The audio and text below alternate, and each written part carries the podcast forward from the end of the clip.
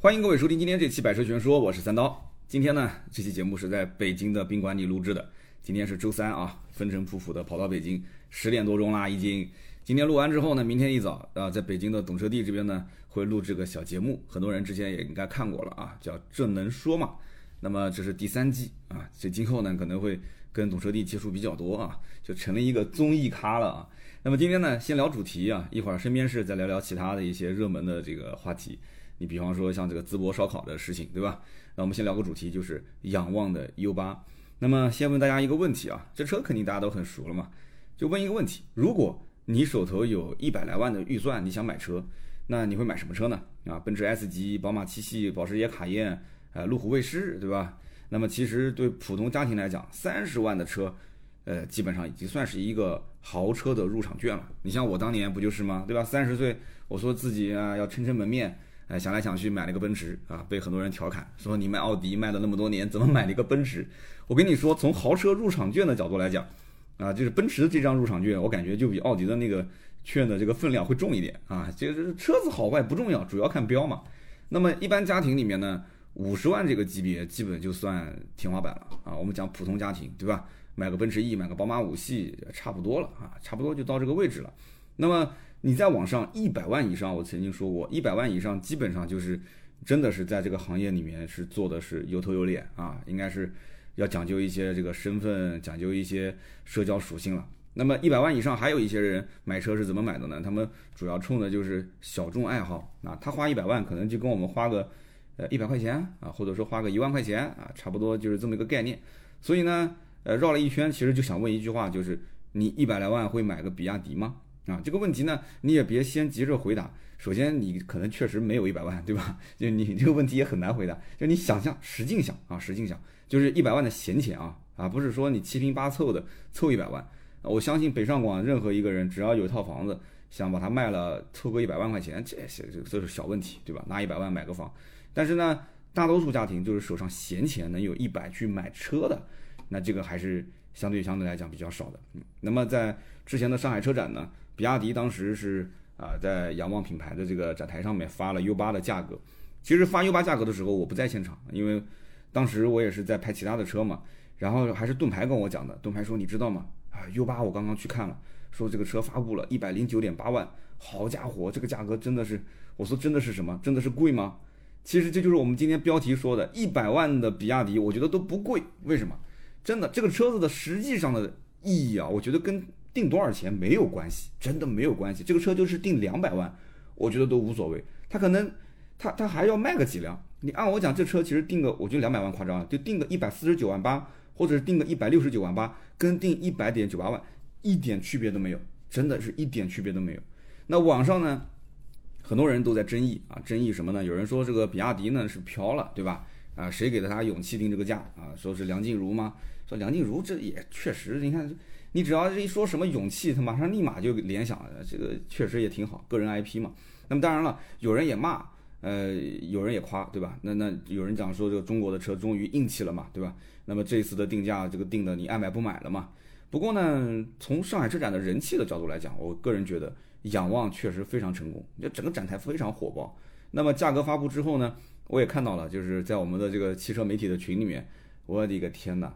身边啊，随便数数，已经有十几、二十来个这个同行啊，车圈媒体订了这个车，所以我也感慨啊，因为同样做汽车媒体的，就同行就买车犹如买衣服，真的是佩服佩服。那我买个车呢，纠结半天，对吧？选来选去选了一台，还被人调侃，对不对？大家都知道我订了个阿维塔啊，大家就开始说了，这啊，你这订的什么牌子啊？你这你你买什么牌子？什么牌子？那什么是吧？买什么牌子？我买个奔驰，奔驰不好的很嘛，是吧？那那那有人讲说，你到底为什么这么选？别着急啊，等我把车提了，我跟你们慢慢聊。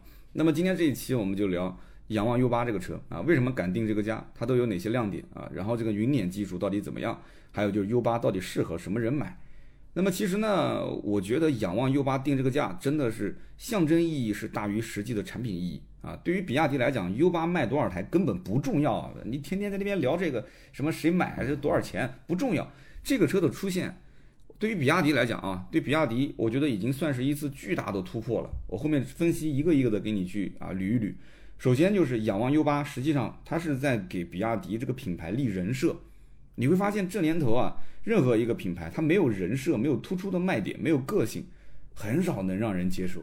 但这个个性呢又很有意思，它不能是像那种网红一样去一味的迎合消费者，而是你真的是有两把刷子，这个很关键。你要真的有两把刷子，那么在当下的这个新能源车市场里面，你光靠产品力本身是不够的，那你人设要有亮点啊！你说二十万以上的国产电动车啊，哪个不是给你疯狂的堆料啊？哪一个对比同价位的像油车啊这些性能、配置、空间，那各方面都是碾压，是不是各方面都是碾压？可是这么多，对吧？疯狂堆料的、疯狂碾压的车型里面，又有几个是爆款呢？爆款毕竟是少数啊，对吧？那么那几款所谓的卖得好的爆款，大家是不是对这些车子印象都很深刻啊？你一说什么什么车型，立马就知道它的卖点是什么。你一说理想，你一说蔚来啊，你甚至说比亚迪，其实大家也都脑子里面能想得出来它的卖点是什么。就像我今天要聊的身边事啊，全国烧烤都有，那为什么一提到淄博，大家就会？呃，蜂拥而至，叫金淄赶考，为什么呢？为什么金淄赶考？因为大家的印象就是淄博的烧烤好不好吃不重要，它服务好啊，就淄博人民特别热情啊，都想体验一下。那么热情好客的淄博人，他这个人设就立住了，对吧？一会儿我们展开来聊啊。那么新能源车，它其实你说特别不特别？我觉得无非就两种。一种就是像比亚迪这种说，哎呀，我掌握了三电的这个技术方面的核心科技，对吧？那另外一种呢，就像是理想啊，他说我掌握了消费者的核心需求啊，就无非就是这两种路线嘛，对不对？核心科技、核心需求。哎，我跟你说还巧了，我今天是六号，我明天七号在北京懂车帝录的这个小辩论啊，辩论的这个节目啊，还就是这个，就是现在什么呃冰箱、彩电，这个这个这个这个按摩座椅，像这种所谓的三大件。是不是消费者最关注的，还是说要发展真正的黑科技？那这个问题，明天是严闯，还有那个陈根，然后还有这个李阳，然后我，我们四个人会在一起，就从各种不同的维度去聊。那么，比亚迪呢，它其实也有自己的烦恼啊，就随着这个技术的不断的更新和迭代，那目前来讲，它虽然说掌握着啊所谓的核心科技，比方说它有磷酸铁锂的刀片电池。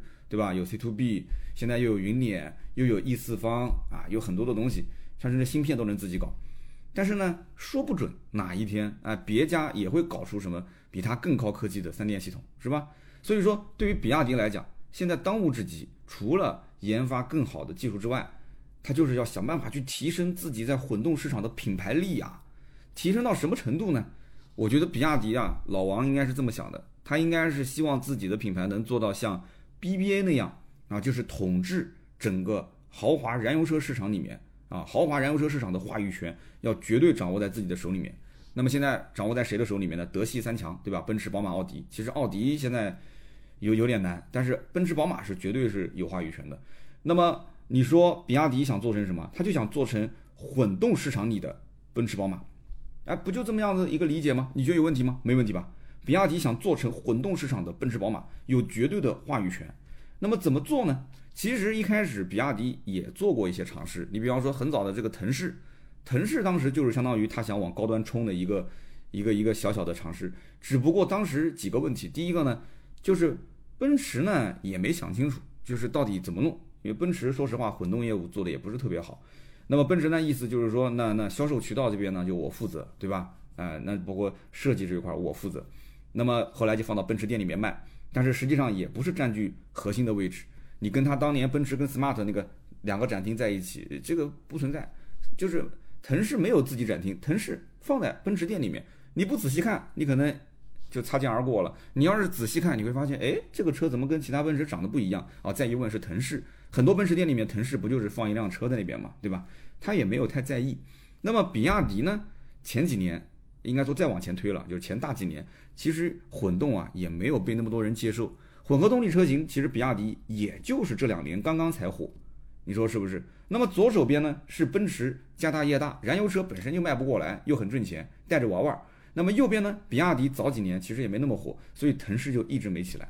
那么这两年比亚迪火了之后呢，哎，又把腾势呢又重新包装一下，然后把奔驰的股份退了退。因为马上要赚钱了嘛，对吧？就不带奔驰玩了嘛，让奔驰退了退，然后比亚迪自己来啊主导这个品牌，然后顺势推出了一个 D 九，啊出了个 D 九，大家就现在慢慢熟悉了嘛。哦，原来腾势是比亚迪的高端品牌啊，卖个呃五十来万啊，是这么回事对吧？那么腾势麻后面陆陆续续的车，我相信卖的都不会便宜啊，主打的就是个高端啊。那么其次呢，仰望 U 八呢，呃，它又给比亚迪带来很多的话题和热度。那你要知道，U 八其实从今年的年初啊，就已经陆陆续续在透露很多消息了，在网上。那么网上其实从透露消息开始就一直争议非常的大啊，鼎力支持的有，冷嘲热讽的人更多。那么谁都不服谁，对不对？那么这次上海车展呢，算是大家第一次啊啊，就公众能看到这个实车长什么样了。那么仰望的展台是实打实的排队进场，你甭说是普通老百姓了，你就是汽车专业媒体，在前两天它也是限制，而且限制的非常严。我记得第一天到什么程度？第一天是不仅仅要排队排大半个小时，甚至你进场。看车的时间它都是有限制的，你不能一直看啊！这一波看完了啊，出去吧，再换下一波，要不然展台上人太多都赖着不走，是吧？都往外赶，很夸张哎，对吧？很夸张。那么媒体日我们去看了，我也后来那我还好，我是我是找了点关系啊，中国就是熟人社会嘛，我是没排队啊，找找了点关系。那么你说媒体日这边特别火，那周围的品牌火不火？我告诉你，对面是保时捷，保时捷都羡慕哭了。保时捷都羡慕哭了，没人，对吧？也没什么新车。那么四月十八号的时候，网上有媒体也爆出了这个保时捷的高管，啊，也也是到他的这个展台，比亚迪展台去拍这个仰望。哎，他过来看仰望，我觉得跟当年，呃，这个所谓的兰博基尼的老总过来看咱们的众泰，呃，这个不一样，我觉得不一样。这次是应该，我我个人感觉就是国外高管老外心里面还是觉得。这个产品啊，我相信他还是心里面有分量的，还是有分量的。然后摸了摸这个车，哎，拍了拍这个车。嗯，老外摸，我不知道现场有没有人管啊。反正咱们我们汽车媒体在现场是不让摸的啊。你谁要稍微碰一下，哎，旁边马上就立马来人，这个这个不能碰，不能碰。啊 啊，这当然了，这个对吧？就不能多说，不能多说啊，多说马上又成了热点事件了。其实呢，这个怎么讲呢？比亚迪在海外的热度也很高，就是在海外，你你我跟你说，你就 U 八这个车，你说卖一百多万。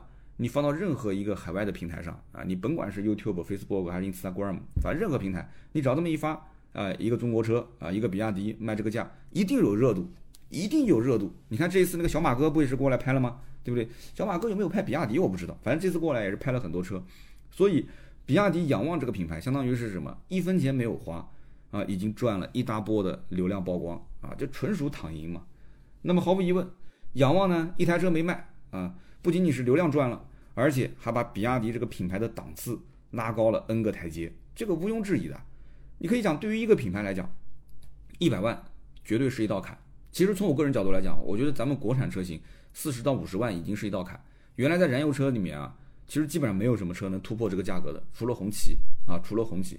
在燃油车里面，你过个十五万，很多人都不买了。你自己摸着良心讲，二十万以上的车子，你会去买国产的吗？很少。你别跟我讲爱国，你爱国你就。对吧？你爱国，你家里面所有东西全部买买国产。你车子，你就是有三十五十万的预算，你也买国产，好不好？那一百万，为什么我说是道坎？因为一个品牌，如果你说我是豪华品牌，豪华品牌不是你拍着胸脯讲说你是就是，谁说你是啊？消费者认可你是你才是啊。所以一个品牌能有一款至少一款售价一百万以上的车，那么在消费者的认知里面，就可以简单粗暴的把它定义为豪华品牌。那么至于这个车卖多少不重要。对吧？奔驰的 S 级、宝马的七系、奥迪的 A 八、雷克萨斯的 LS 这些车能卖多少？能卖多少？对吧？人家也不需要去公布自己的销量数据，你路上也不一定能看到有多少辆，但是人家就是有这个车，而且敢定这个价。这个车又不用跑量，哪有那么多人天天开一百多万的车？你说是不是？那一年就卖个二十台又怎样？卖个十台又怎样？有就行了。所以 U 八只是一个开始，对吧？U 九大家也都知道，U 九这个价格肯定也是会更高。可能一百万都打不住，一百五十万都不一定能打得住这个超跑，是不是？这是好事啊，这绝对是好事啊，无所谓卖多少辆都无所谓，亏钱都可以，对吧？你就把它当成是个营销费用都可以。但是你你确实要得有点正儿八经的技术，你不能是个样子货嘛，对吧？那么你再看看旁边的这些所谓的豪华品牌啊，不管是一线的 BBA，还是二线的凯迪拉克、捷豹路虎、雷克萨斯啊这些车等等，你看都是有百万以上的都有，哪怕就是电动车，你看看特斯拉的。Model 3跟 Model Y 为什么卖得好？有人说 Model 3、Model Y 也没有到百万嘛，你不要着急啊。我是讲它为什么卖得好，除了恩隆马斯克的个人魅力以外，他的什么什么火箭、飞船啊，什么什么这些星链啊，除了这些以外，你要知道特斯拉的它的旗舰车型不是 Model 3、Model Y，是 Model S 跟 Model X，这两款车都是能上百万的，至少一开始都是卖到百万以上的啊。但是你还别忘了，还有一辆车呢，还有一辆什么车？超跑啊，电动超跑 Roadster 啊，是不是？电动超跑 Roadster，曾经我还请过这个全中国第一辆 Roadster，当时国内还没有特斯拉专卖店，它是从国外啊通过个人渠道引入到国内的，正儿八经中国的特斯拉的第一人啊。他当时那辆 Roadster 在我们节目里面聊了这个相关的故事，那都是上百万的车啊。所以对于比亚迪自身来说啊，仰望这个品牌的推出啊，真的我觉得他不指望这个品牌挣钱，比亚迪能够把它打造出一个怎么讲呢？就是说卖多少。都无所谓，但是我有这么多技术，我怼在这个车上啊，那我觉得比亚迪的这个使命啊，或者说这个仰望的使命，它就已经完成了。目的是什么？就是秀肌肉嘛，秀什么肌肉？人无我有嘛。我不仅比咱们国产其他的品牌，什么吉利、奇瑞、长城，我要比它技术更优秀。你甚至就拿合资的、拿海外的那些品牌过来比，你就拿奔驰、宝马过来比，我照样这些技术你用不了，对不对？你没有，是不是？所以这样一来的话，以后。仰望上的这些高科技，它可以把这些技术平摊到自己的，或者说是下放到自己的比亚迪的常规车型上。那么最终受益的还是普通的比亚迪的消费者，对不对？这是其一。其二就是，据我了解，它这个技术其实是整条封闭的生产线，或者说是整条完整的生产线。这条生产线实际上它是可以把它供应给其他的品牌的啊，甭管是什么 E 四方技术也好，云辇技术也好，谁想用你都可以用。哎，它就成了一个供应商了，它不仅仅是一个制造的汽车的制造商，它还是个供应商。其实这年头做供应商挣钱啊，或者说你你供应的东西只有独此一家，你才能挣钱啊，对不对？你要如果是大陆通货，人人都能做的，那你肯定不挣钱。那这些技术如果只有你一个人供应，那你想想定什么价就什么价，但也不用那么太夸张，是吧？所以呢，我们以前对于比亚迪的这个撑门面的车啊，我们的认知是什么？就是比亚迪唐、比亚迪汉。这多少万的车啊？这都是二三十万的车。那么现在大家都知道了哦，比亚迪还有个旗舰啊，是叫仰望 U 八、仰望 U 九啊。U 八多少钱啊？一百多万。U 九多少钱还不知道，可能要到两百万。那那那那那，请问这些车子正式上市、正式卖出去，你身边开始真的看到有人在开、有人在买的时候，你自己心里觉得比亚迪这个品牌值多少钱？哎，你是不是得重新审视了一下啊？两三年前你认识的比亚迪和你现在认识的比亚迪是不是不一样？啊，那么仰望 U 八，你说这个车有哪些亮点呢？U 八敢卖一百零九点八万，我觉得它不是张口就来啊，至少得有几个人无我我有人有我心的那种比较牛逼闪闪的技术，对吧？那国产车型，你说这年头怼真皮怼大屏啊，然后拉个皮，空间放大一点，这这就常规套路。那有的人认可，对吧？有的人觉得啊又又大又实惠又便宜，但有的人就不认可，有人觉得说我要那么大干嘛呢？对不对？我明明就是个紧凑级的预算，为什么要去买个中型、中大型的 SUV 呢？没必要。所以这一次仰望它为什么硬气啊？为什么能卖到一百多万？无非我觉得就是下面我要讲的三个黑科技。当然了，这三个黑科技，你说值不值一百多万？这个不好说，因为说实话，我也没有这个勇气花一百多万去买个仰望。有很多人也跟我讲说，三刀啊，你你不要装低调了，对吧？你买个仰望，你买个仰望肯定有流量。肯定有流量。你作为第一批订这个车的人，你买，你开一年，你开一年，哪怕把它卖了，对吧？你就是哪怕亏个十万二十万呗，这是你赚啊，你赚的是流量的钱啊，你粉丝暴涨啊，对吧？这年头粉丝多值钱。嗯，说的也有道理啊，说的有道理，我考虑考虑，我考虑考虑。嘿 嘿但是从技术层面上来讲，我个人觉得它确实有点东西啊。一百万值不值不说，但是技术层面有东西。首先第一个呢，就是这个 E 四方的电驱系统。那么在目前的新能源车里面呢，仰望 U8 的驱动电机啊，它的个数应该是最多的。它搭载的这个 E 四方的电控系统呢，呃，四个轮边电机组成这么一套系统。简单来说呢，就是四轮四电机独立驱动。以前呢都是前电机后电机在前桥跟后桥上面嘛，对吧？现在是四轮独立驱动。一开始呢，我还觉得说，这有没有可能用的是那种就是低速的电动车用的那种轮毂电机啊？然后后来研究了一下，发现它不是，它真的是四轮四电机独立驱动。那这个其实也蛮麻烦的，就是说它这个独立控制的技术啊很复杂啊，左前轮、右后轮、左后轮、右前轮啊，这个转多少，那个转多少，这个分配多少扭矩，那个分配多少扭矩，什么情况下用多少，哇，这个东西其实是真的挺复杂的。所以说它的前后四电机的独立控制技术，对于车辆的每个车轮，而且是动态的去分配它的相关的扭矩，这个是需要精准控制。那么这里面。在网上你应该看到了，最就是我不讲经典或者最典型就是那个叫原地掉头。那有人讲之前不就有车有坦克掉头吗？啊，不一样，原地掉头跟坦克掉头真不一样。你看那个视频对比就知道了。原地掉头是通过左右两侧的车轮正反转，一个正一个反，正反转，然后实现原地快速掉头。这个跟坦克掉头真不一样。坦克掉头只是锁死内侧方向的后轮，啊，然后呢减少转弯半径而已。它只是一个是减少转弯半径，一个是正儿八经是原地掉头。什么概念？画个圈圈，啊，那个你看底下那个轮胎的印记就是画个圈圈，原地画圈圈啊。那么此外就是这个原地掉头呢？呃，它能实现，那是也是通过四轮的精准，就是那个控制嘛。那既然四个轮子我都能控制了，那我还能实现什么呢？哎，可以实现横向的移动。哇，当时这个车子上场的时候直接横向移动，这个我觉得应用场景这个怎么讲呢？我我一能想到就是路边停车，嗯，你不用侧方位停车了，直接横移进去，这太夸张了啊！横向移动，但是横向移动我觉得也有个问题，就是什么呢？就是横向移动我怎么判断前后车的这个距离呢？对吧？你这个你这个雷达，你可能侧面你得多装几个，要不然的话，我横向移动，万一我要是没有把握好这个前后或者是侧面有障碍物的话，你你移动到一半，嘣撞了，撞了就头疼了。当然了，比亚迪既然能做出这个技术，这个这些问题肯定都想到了嘛，对吧？然后还能实现什么？还能实现浮水模式。有人说，哎，就是很多越野车，你比方说路虎，它都不都有一些涉水深度嘛，对吧？那么这个浮水模式呢，其实跟他们还不太一样啊，因为这个浮水模式它第一个不需要涉水喉，第二个呢，它在水中是可以驱动的啊，是正儿八经能够开起来的啊。那么还有就是它这个横向移动呢，是依靠麦克纳姆轮才能实现。那么这个麦克纳姆轮呢，啊，目前来讲只能是展示一下，暂时还不会量产。所以说要想实现这些功能还要等一段时间。但是甭管这些技术在什么情况下能够能够用上。啊，反正你只要知道这些技术牛逼就可以了，对吧？那么就像当年华为发那个 Mate 五零一样的，我其实也很想买，但是我看来看去，我觉得怎么卖的那么贵啊，对吧？而且这个感觉芯片啊、拍照啊，跟小米这好像还是有点差别啊，还是有点差别。我没说差距啊，我说差别。华为粉别过来喷我。然后他说啊，我有捅破天的技术，结果一发现啊，就是没有网络信号，然后通过卫星可以发求救短信，这个这怎么说呢？这什么时候用呢？关键是，对吧？我我平时最多也就是坐个飞机两个小时，到一个什么新疆啊，就四川啊，或者是东北，咱好像我也这活了快四十年了，呃，活了已经四十年了，我好像也没遇到过说特别需要北斗卫星发求救信号的时候，对吧？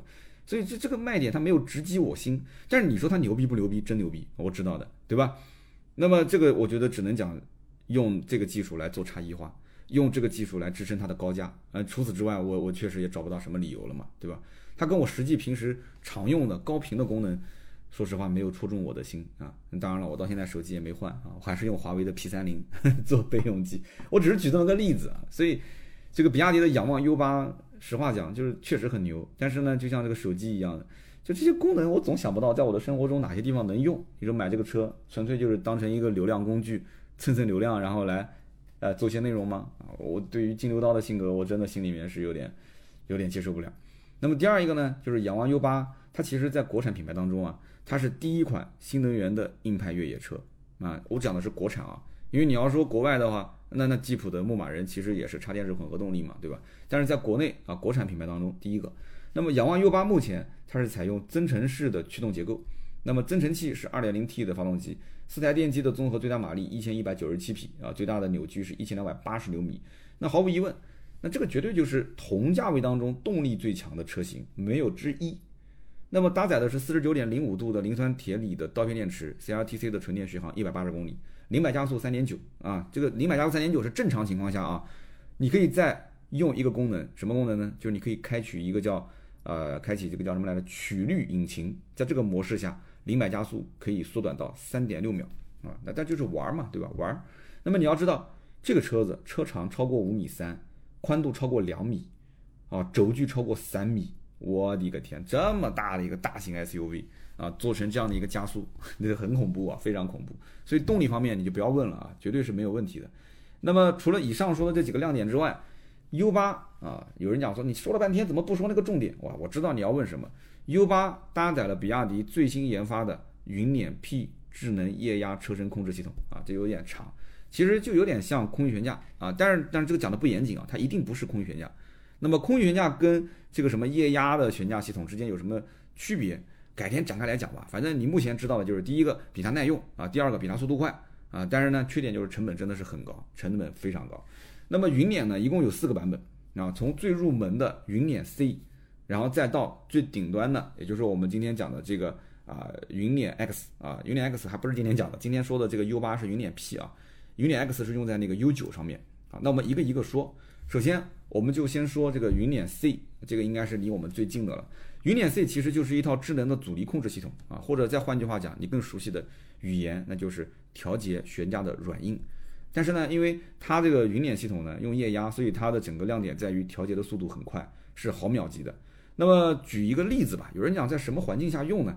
比方说啊，你特别喜欢劈个弯啊，特别喜欢很快的过弯，或者说你经常跑的路面都是那种连续的颠簸路段。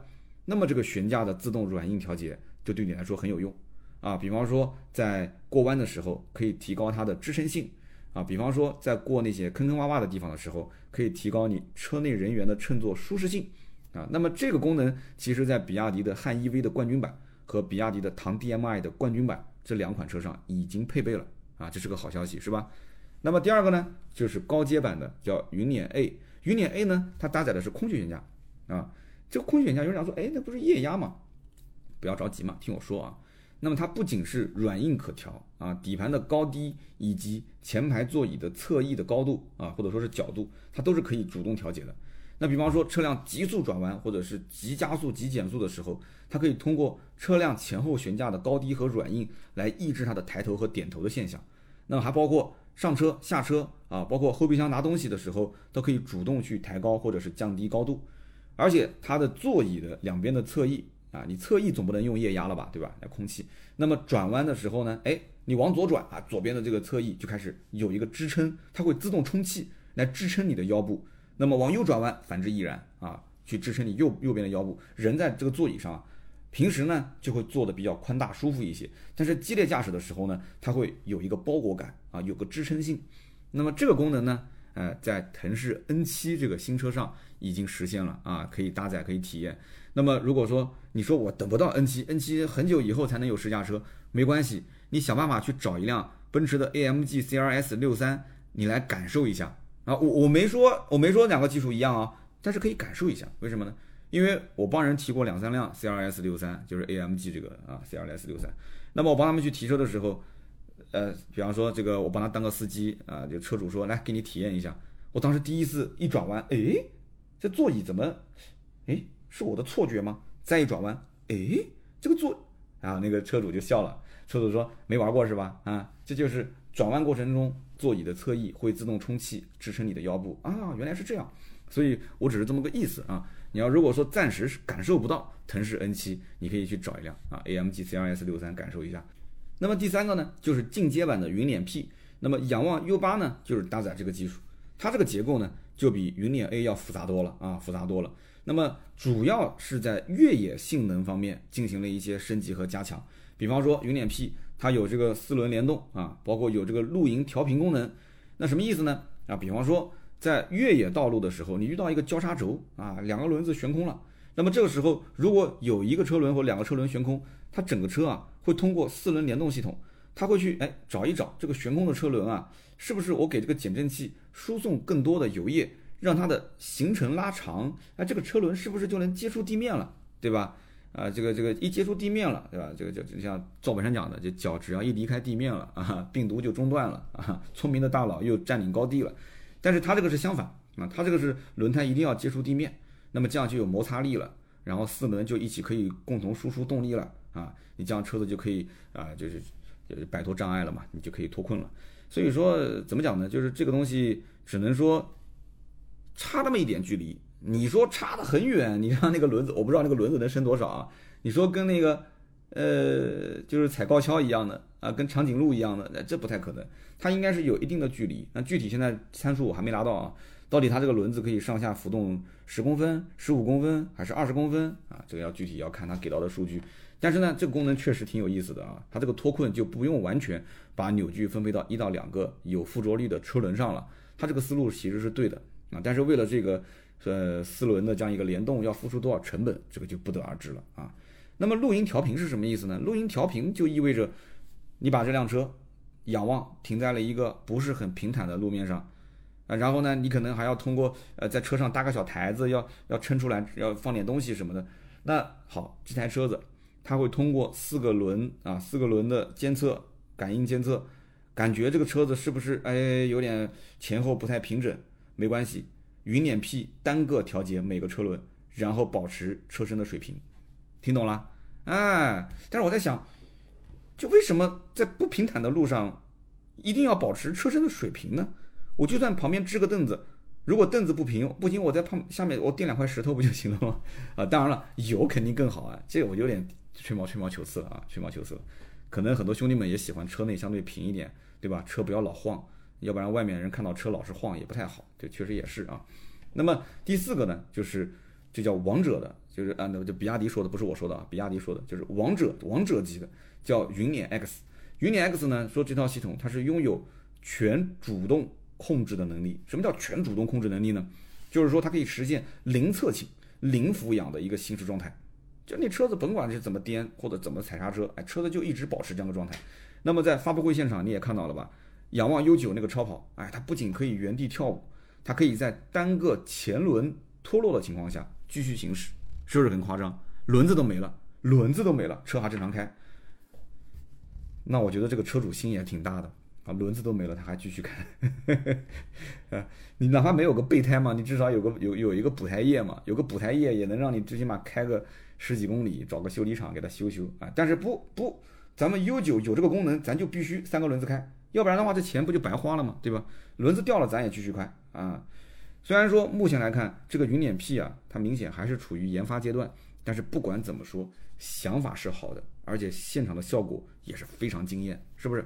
所以综合来讲，云辇这套系统呢，可以看得出啊，比亚迪确确实实是花了五年的时间，也花了无数的金钱啊，去研究去开发，也是继比亚迪的 DMI 超级混动啊，刀片电池 C to B 电池车身一体化，还有这个 E 四方技术平台之后啊，又是一个新的黑科技。那么如果它是个新品牌，啊，说我们家发了这个云辇技术，我给你展示一下啊啊，这个又是什么原地掉头，又是什么直接就横着上台，又是什么这个掉个车轮能开？那对不起，别人肯定要说这个品牌那就是 PPT 造车，就是 PPT 造车嘛。但是比亚迪它即使现在不量产啊，他告诉你我有这个技术，我相信没有一个人敢说它是 PPT 造车吧？是不是？那么有人讲，那仰望 U8 这个车讲那么多，它到底什么人适合买呢？其实你乍一看，你会发现啊，U8 好像竞争对手挺多的，呃，一百来万的车嘛，啊，长得也跟那个路虎卫士，呃，这个呃，对，就是对吧？有有一点点神似啊，不应该这么讲，路虎卫士神似咱们比亚迪仰望，对不对？抄我们的，就是就，设计师肯定早年把我们图纸给拿走了，是吧？有点点像啊，有一点点像。那么包括这个奔驰大 G，也是嘛，对吧？一两百万的车，一百多万买不到了，奔驰大 G 现在也要两百万了，对吧？然后包括。呃，间接的一百多万的车，那你可以想到的包括像卡宴啊，啊，像 G R E 啊，像叉七啊等等很多。但是我相信呢，真心想买比亚迪仰望啊 U8 这个车的消费者，我觉得还是那些曾经拥有过豪华品牌的老车主。这是第一种。第二种就是他们家的车库里面可能已经有很多的车，他就是个老玩家，所以要么就是老车主，要么就是老玩家。豪华品牌老车主，无非就是那些开什么宝马五系、奔驰 E，开那些奔驰 S 级、宝马七系的这些人嘛，对吧？现在再买辆车，没得玩了嘛，尝尝鲜。那么老玩家嘛，就是反正什么车都想玩一下，啊，年年都要换的那种。所以仰望 U8 对于他们来讲，更多的是尝鲜的玩具。他买什么车都行，买它的理由只有一个，就是没玩过。那我敢打赌，买这个车的大多数就是冲着它的什么原地掉头啊、浮水模式、超强的动力。云辇的 P 啊，就不是没没有的，就是云辇 P，就是这些技术去的，玩的就是之前我玩那些轿车，我玩那些越野车，哎，车上没的这些东西，但是哎，这个车上都有，很有新鲜感啊。其实我也很好奇，我也想试一下，对不对？那通过媒体，他九月份应该就可以让媒体去试驾了嘛？我问过他们，所以九月份的话，到时候我去试，咱不花钱，哎，也能感受一下，也能开个两三天，那不挺爽的吗？是吧？那你说这些功能，路虎有吗？呃，陆巡有吗？吉普车上有吗？啊，奔驰大 G 有吗？对吧？但是有人讲说奔驰 EQG 上有啊，对，奔驰 EQG 上是有那个原地掉头，但人家不是还没上市吗？是不是？而且等它就算上市了，第一个功能肯定没有比亚迪这么多，第二个一定卖的比比亚迪的仰望 U8 要贵上不少。所以这么看的话，仰望 U8，哎，它甚至还有一点性价比，是不是？它挂个奔驰标，绝对不是卖这个价嘛。那么我甚至觉得，很多订仰望 U8 的消费者，他可能就是之前。买什么特斯拉 Model S、Model X，买那个什么高和，买第一批这个蔚来 ES 八的这种老车主，因为他们手上这些车，你仔细想想，也过了很多年了，这日子过得特别快，一转眼哦，我的 ES 八买了都已经有三四年了嘛，对吧？你想我我的威马都已经开了有有有个快四年了，马上就四年了，所以说这些第一批尝鲜的新能源车车主尝过鲜了，没什么特别的了，那么。家里的车子车龄也好几年了，也到了该换车的时候了。你说当年能开得起 ES 八的这批人，他一年能赚多少钱啊？啊，当年都能开个四五十万的车了，一年二十万赚不到。你开玩笑，发工资都不止发人家二十万。这些老板一年几百万不小小赚赚不正常的吗？他一年几百万，他现在花个一百万去买个仰望 U 八，算什么呀？洒洒谁啦？毛毛雨啦？所以只是看他到底对这个感不感兴趣，就是。以前玩未来 ES 八、玩 Model S、Model X 的那股冲劲，现在还在不在？但凡还在，我告诉你，他一定是想玩的。据说这个车订单其实还可以啊，对吧？汽车媒体不算啊，这这这肯定有的有的有水分嘛，就现在定一个，然后将来把它退掉，对吧？我跟你讲，汽车媒体就算是大定，他想退都能退得掉。所以你一定要看哪哪些人真真正正提车的啊。那么怎么讲呢？我看了半半天，反正我发现这个车就是。除了仰望 U 八，真的没什么可玩的了。就目前市面上，你要讲真正好玩的，在一百万这个级别的车来讲的话，U 八真的挺好玩。所以订一辆仰望 U 八，那不仅这车亮点也多，而且又是国产车，哎，大家喜闻乐见的国潮消费，而且还能立人设，他怎么想都不亏。今天这期节目写稿子的时候，我怎么越写我越觉得，哎，我真的可以订一辆啊，真的可以订一辆。我好朋友那个木山博兰不订了一台吗？对不对？我要真的不订的话，那等木山博兰第一波热度蹭完了。我让他发一个那个发一个这个这个板车拖到南京来，我再去蹭一波。好的，那么以上就是我关于仰望 U 八的分享啊，感谢大家的收听。那么大家如果对这个车有什么想法呢，也欢迎在评论区交流啊。那么记得每期节目听完啊，一定要给我投月票啊，兄弟手上有月票的多投一投啊，因为月票呢对于我的节目曝光啊啊，包括我的排名都会有帮助。月票是免费的，你只要经常登录登录，那么喜马拉雅平台都会赠送给你啊，一定要记得投给我。好的。那么接下来呢，咱们就聊一聊身边事啊。身边事，我突然发现最近特别火的一件事情，咱竟然没说啊，就是这个淄博的烧烤。所以以后身边事有什么好话题，哎，评论区跟我交流交流嘛，兄弟们，给我给我一些这种选题的建议啊，是吧？哎，总是让我自己想。我每天微博倒发的是挺多的，但是你让我突然想一想，哪些是放到身边事来说的啊？有的时候还真不一定能想得到。那么淄博烧烤呢，五一期间。呃，我媳妇儿订旅游的时候，我还提过这个建议。我说，要么咱们去淄博吧。我跟你讲，我媳妇儿差点就一个巴掌刷过来了。啊，当然我的家庭地位，她肯定不敢动这个手，对吧？我眼睛一瞪，她吓得腿都软，她敢这这？我只是说这个情景啊，就这么个情景。那当然了，她也知道我开玩笑啊。你别说五一，你就平时正常工作日，你要想去淄博，你说吃个烧烤，那肯定也排不上号，对吧？那网上这种视频太多了啊，什么八大局便民市场啊，什么牧羊村烧烤啊。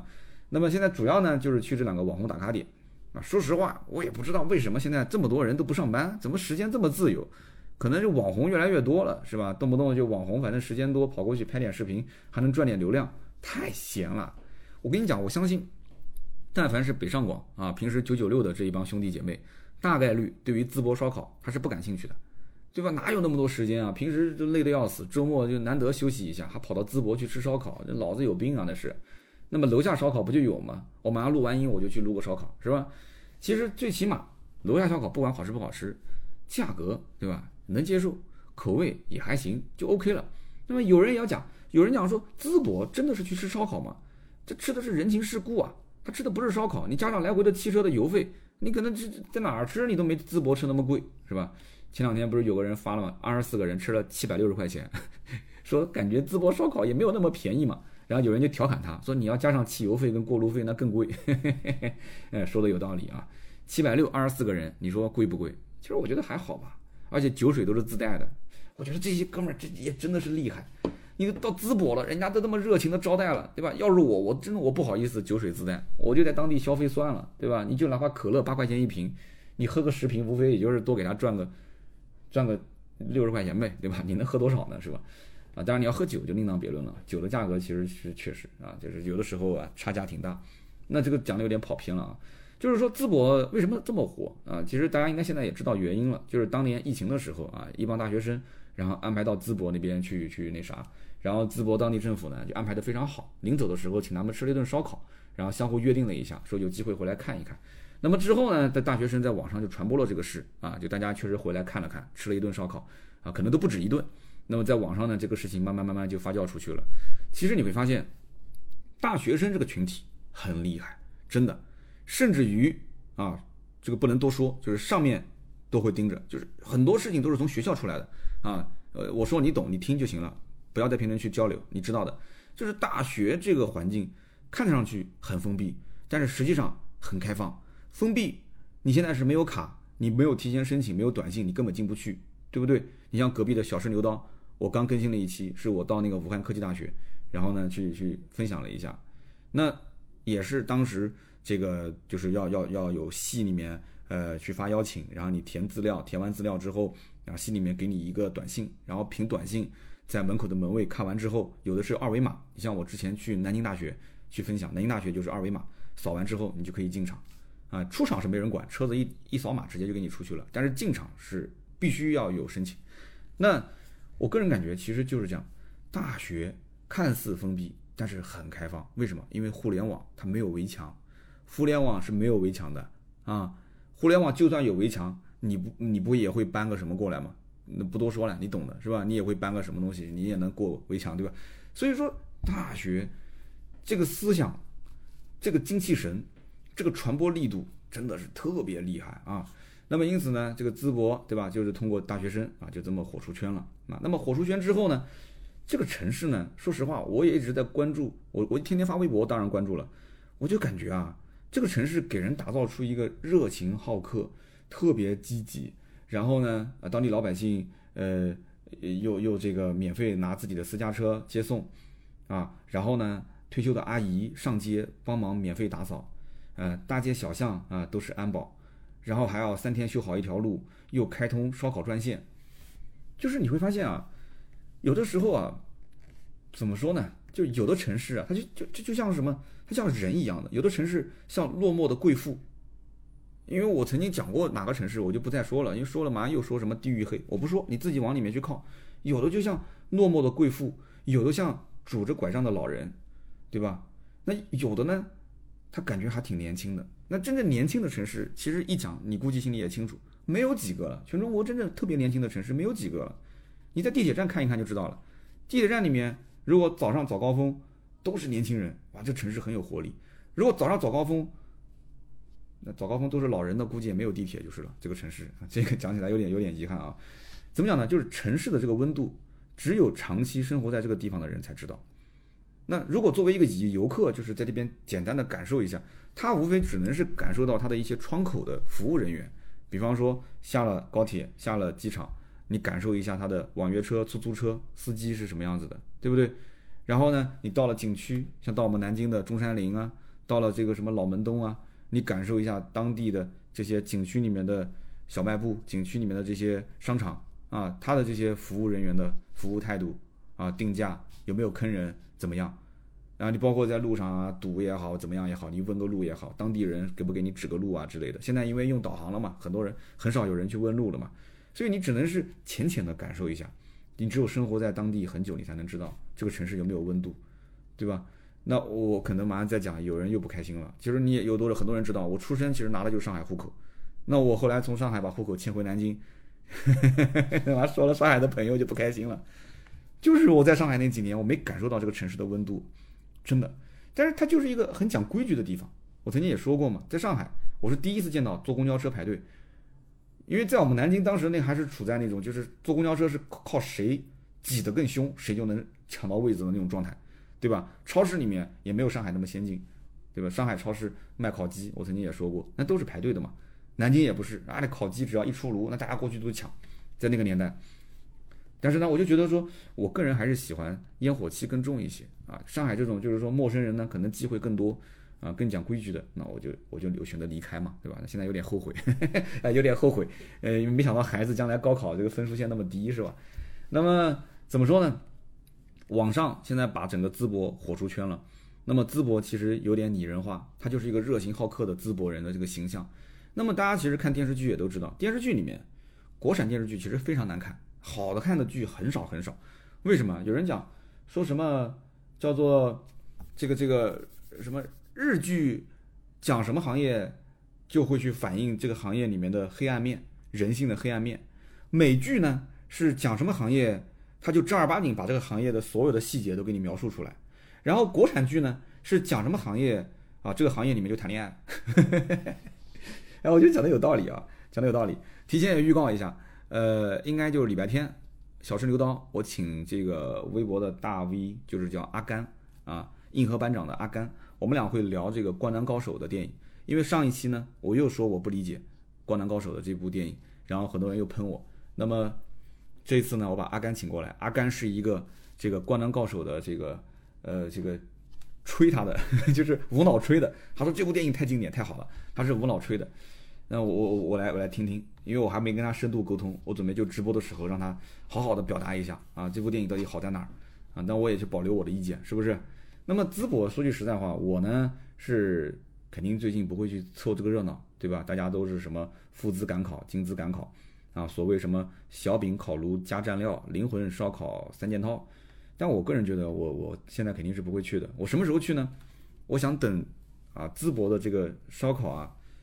不火，或者说是温度再降一降，再降一降，因为我也认识淄博当地人嘛。等到哪一天他告诉我说啊，你去了就能吃啊，你去了等个二十分钟就能吃啊，不至于说像现在排队说排两三个小时，排七八个小时，太夸张了，就为了吃个烧烤，对吧？我就不去添乱了，我真不添乱。然后呢，我到那个时候去，我去干嘛呢？我去吃个烧烤，然后呢，我想跟老板聊聊天，我想听一听，就是在淄博烧烤最火的那几个月，就在他的店里面发生了哪些故事。啊，那么如果说我们听友里面，啊，正好巧，就你们家正好就是在淄博，而且正好就是在淄博的这个叫什么牧羊村烧烤，或者是八大局这个位置开烧烤店的，哎，你正好是我听友，你联系盾牌，哎，你私信我，或者你身边有朋友是在那边开烧烤店的，你联系我，我现在不添乱，啊，我不添乱，到时候我过去吃一顿，哎，我不行，我这样子，我我给十个名额，多了我也请不起，我给十个名额，咱们组个局。对吧？如果我们兄弟就是粉丝，就是在当地开烧烤店，我再安排十个人，这顿我请，这顿我请，行不行？哎，淄博烧烤我觉得也不至于那么贵嘛，对吧？咱们过去呢，把老板拉过来聊一聊，咱们也可以，我带着摄影师，我们可以拍一拍，对吧？就淄博烧烤那那段时间，到底就是火的背后发生了哪些事情？是围绕着人来去聊这个事情，因为我总觉得淄博烧烤这个模式呢，那么已经是得到了上面的认可，对吧？就说是个好模式啊，要重点宣传。其他的城市也可以重点参考，但是我总觉得，在它的背后啊，它占用了那么多的公共资源啊，你开玩笑，多了我就不说了。当地的居民他也要正常生活啊，孩子也要小升初，也要对吧？出身高，当地人的不管是从交通还是从各方面，难道就当地人一点抱怨的声音都没有吗？或者说这件事情难道一点都没有影响到帮当地的这个人的居住吗？我我就讲一件事情你就知道了。在我们南京也有一个很火的夜市，叫三江学院夜市，大家知道吗？我相信当地人应该吃货都知道。三江学院夜市当时就是被投诉，就是说扰民。其实当地的这个街道已经是尽心尽力的，是到了时间一分钟都不让多，就是到了，比方说晚上的九点半或者是十点钟，到了十点钟立马全部关灯，全部清场，而且打扫的干干净净，就已经做到这种地步了。没办法，没办法被投诉，投诉到最后就只能是搬。最后搬到什么地方呢？搬到一个，是我我我应该怎么讲呢？就是一个工地，就是旁边是楼盘，然后在两栋楼盘的中间的一个还没有开发的空地上面，给它腾出来一块场地，然后呃所有的烧烤烧烤摊都在里面，然后进出呃安排的也都很好，但是结果又被投诉，又说扰民，然后又被取缔掉了。那这个你说扰民扰什么呢？都在荒地里面怎么扰民呢？是因为。确实太火了，而且一听说搬家，然后呢，很多人就慕名而来。来了以后呢，车子没地方停，所以很多人就违规停在路边，然后就导致那一条主干道上面，呃，晚高峰啊，就是甚至到六七点、七八点，它那个那个就很堵，很堵呢。旁边正好有几个新楼盘，那几个新楼盘的小区的居民啊，他不也有业主群嘛？啊，说每天原来回家的时候，那红绿灯都不用等啊，一脚油门就到家了。现在就堵的嘛，水泄不通啊，要开个二十分钟、三十分钟，呃，那就把它举报。结果一举报，到今天为止都没开，就被取缔掉了。所以这怎么说呢？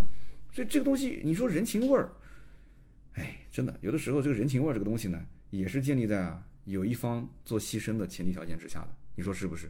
好了，今天的这个身边事就聊那么多啊，淄博烧烤，哎，就欢迎淄博开烧烤店的朋友跟我联系。真的，等不火的时候，咱也不添乱了啊。不火的时候，我来过去请大家搓一顿，好吧？好，我们接着聊上期节目的留言互动。那么上期节目呢，呃，第一位听友叫做刀哥翻牌专用，他说啊，刀哥你聊灌篮高手，我来说两句啊。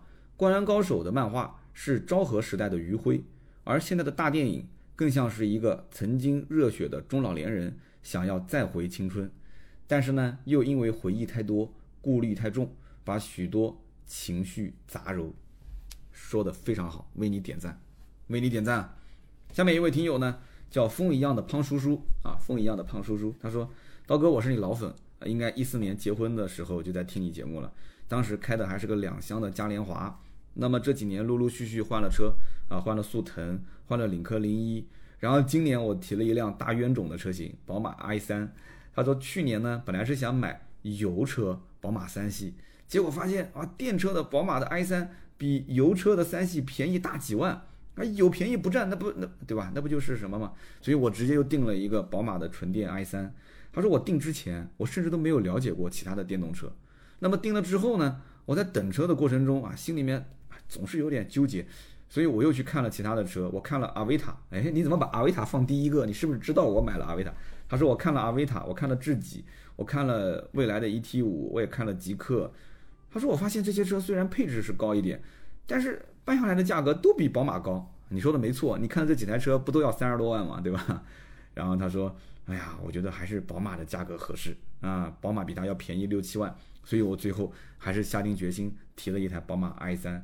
还有我这个车呢，目前一千多公里，呃，百公里的能耗大概在十五个电以下啊，十五度电以下。那么有空呢，我会到充电站打个半个小时左右的游戏啊，充个四十度电我就走。还有现在开下来感觉也挺香的啊。”我就觉得这种机械素质比较好的油改电的车也没什么毛病。哎，对不起，宝马可不承认这是油改电哦。他说，相反，那些纯电平台的车有什么优势，我也没有感觉出来。所以呢，只要价格合适就可以了。我开着反正挺香的，啊，反正你自己开着挺香的就好啊。但是我想问，有有激光雷达吗？有高精地图吗？有情感涡轮吗？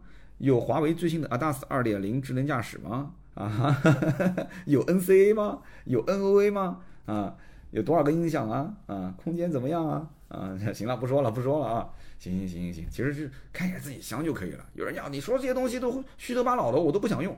你不想用，你不想用是你对吧？那有人想用啊，是吧？好了，我们继续说下一个听友，他叫你平平平儿，他说刀哥，我是干电影宣发的，哎呦，怪专业专业专业。他说我已经有十年工作经验了啊。他说平心而论。这一部《灌篮高手》的问题啊，并没有出在影片本身，而是出在宣发的工作上。那么，首先，这是一部《灌篮高手》的电影，而不是《灌篮高手》的剧场版。所以，从评判电影的角度，这个影片的艺术质量、故事的完整度、镜头的美感，都可以算是达到一部优秀电影的水准。其次，为什么说问题出在宣发方面？因为宣发的根本逻辑啊，是做观众的期待值管理。这个期待值管理啊，它并不是越高越好，而是要跟这个影片啊，它越匹配越好。很显然，在宣发上面呢，呃，主打什么全国大赛啊、经典之战，这个就让这些我们这种就是老的这个这个观众啊，期待值有点过高了啊，而而不是说这个影片本身它真正想传达的东西，它就在这个新老观众之间啊，它会形成一个一个错位，一个偏差。啊，他说每个人其实都是看着这个《灌篮高手》的比赛长大的，对吧？都是在比赛中去蜕变的。那么你说，对于这种热血、青春、挚爱篮球的这种母命题，你现在换做这个角度去切入，那么老老的就像我这种观众，可能确实他就会导致这个口碑啊，就形成一个混乱啊，说好的，从电影角度去看，说觉得不错的啊，评分非常高。但是像像我三刀这种，以前还是沉浸在这个电视剧、这个动画片里面的那种，想看一个全国大赛啊，把这个经典的 BGM 这么一响，哒哒滴哒滴哒滴哒滴哒，然后我们就开始哇，就开始沸腾了。其实就不想听首歌嘛，想听首歌，看看老剧情，呃，用个对吧？什么三 D 引擎、二 D 渲染，就这么给它整一整一下，就是想老菜新吃一下，没有多的想法。他说，就是因为宣发，最终就影响了他的上座率、排片以及长尾效应，的确是这样子。怎么讲呢？这个还是还是那句话，可能是实现了作者这个就是上了年纪之后的一个梦啊，把以前没有圆的梦全部就圆一下。其实说实话，你要换做我将来老了，那可能我也会干一些别人想不通、想不通的事情，就跟一样啊，就跟很多你比方唱民谣的啊，火了之后，他就就死活不愿意再唱民谣了。我之前看那个老狼。就是唱《同桌的你》，同桌的你那个老狼，去采访他说：“为什么你后面的风格都变了？但是你，你其实一直唱《同桌的你》，你就可以一直火呀？”他说：“不，我已经唱的都想吐了，我就不想唱这首歌，我就想那什么改变风格。包括这个，就是现在被封的，算是封杀吗？就那个王力宏，他以前的风格也很好呀，哎，也很好啊。那什么公传自传那个那个年代，啊，我的眼中只有你那个年代，流行歌曲啊，朗朗上口。”但是后来就开始越来越做我的中国风，哎，我的中国风啊，开始 rap。你王力宏唱 rap，我总觉得好奇怪。但是没办法，这些歌手他就觉得说，在我原来那个领域，我已经到巅峰了，对吧？我就要尝试一些新的东西。